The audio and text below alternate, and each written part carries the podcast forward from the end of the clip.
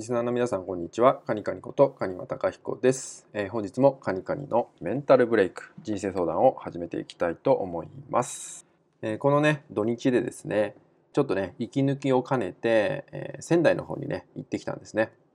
え僕にとってね、仙台っていう地域は、とてもね、思い入れがあって、えすごく好きな場所でもあるんですよね。なのでね、考え事をしたい時とか、まあ、息抜きしたい時っていうのはね、えよく行ったりするんですけど、まあ、そんな中でね、まあ、いろんなことをね、え感じてきたので、まあ、今回はね、シェアをしていきたいと思っています。で、今日ね、お伝えしたいテーマは、え過去を再編集しようというテーマでね、お伝えしていきたいと思います。過去を再編集してみようってことですね。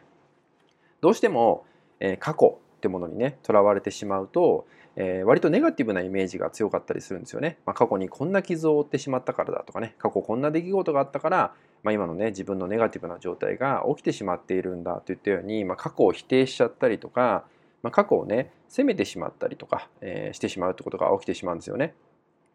でその時にあえて再編集をしてみるってことですね、えー、意図的にポジティブに変えてみるってことですよね。どんな人もですね、えー、過去があるから、まあ、今があるんですよね。で過去の延長線上が、まあ、今になってるんで、えー、過去にしてきた結果が今だったりするんですよね。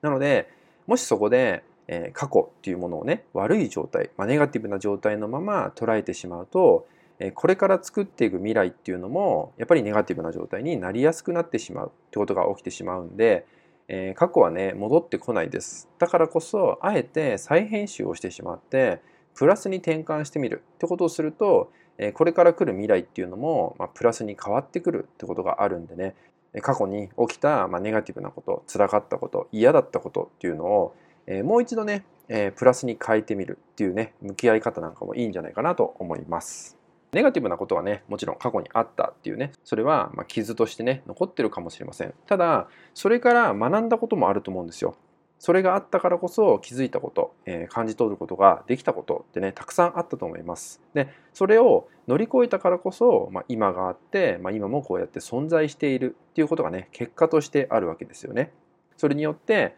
同じことを繰り返さないために、まあ、今意識していることがあったりとかね今大切にしていることがあったりすると思うんですよ。そういうふうに少しでも考えていくと、えー、そのね嫌だった出来事とかねネガティブに感じてしまう過去っていうのも全てが悪いものじゃないんだなって感じれるようになると思うんですよね。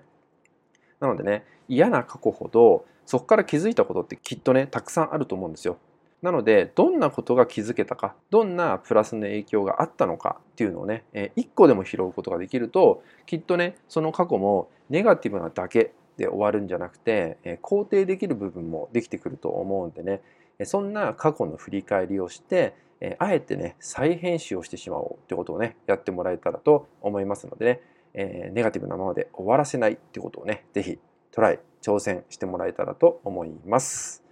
はい、それではですね、今回の内容は以上になります。最後までご視聴いただきましてありがとうございました。